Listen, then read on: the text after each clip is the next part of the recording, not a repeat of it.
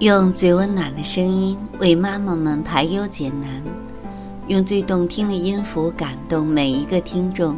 各位朋友，大家好，欢迎聆听妈妈 FM，更懂生活，更懂爱。我是移民，让我用声音陪伴你。今天与大家分享的文章是：你我生活不同，不必相互打扰。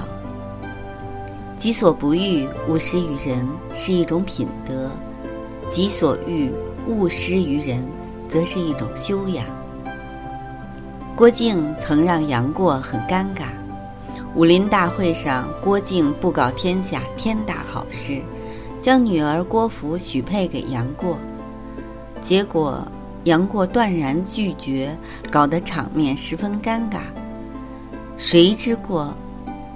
郭靖认为自己夫妇名满天下，女儿品貌武功相当，又当着各路英雄的面公布喜事，他杨过必定欢喜之极。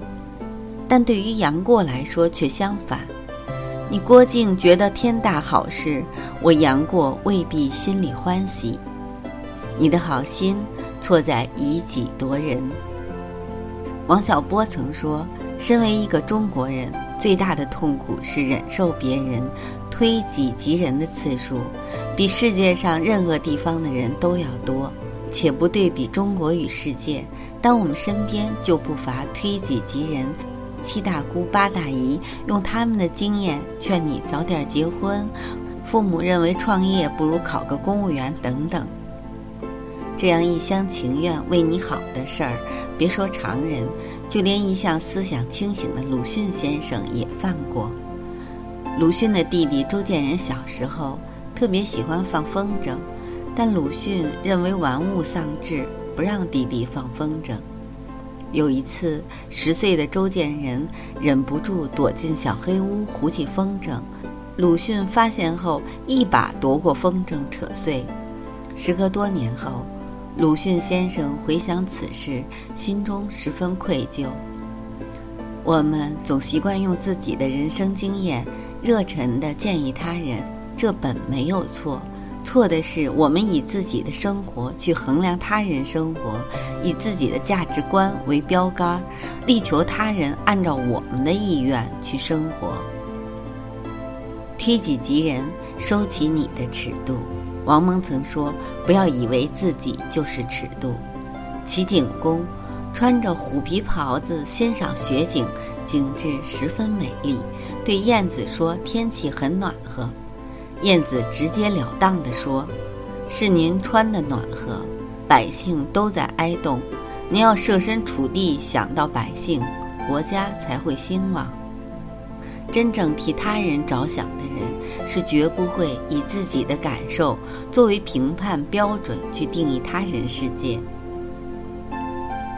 布莱希特说：“世界上没有两片相同的叶子，每个人经历不同，境遇不同，价值尺度自然也不同。单单以自己的标准衡量世界的人，世界在他眼里也是片面的。总是以己夺人的人。”既无法真正了解别人，也无法真正了解自己，更别提真正为他人着想。你我生活不同，不必相互打扰。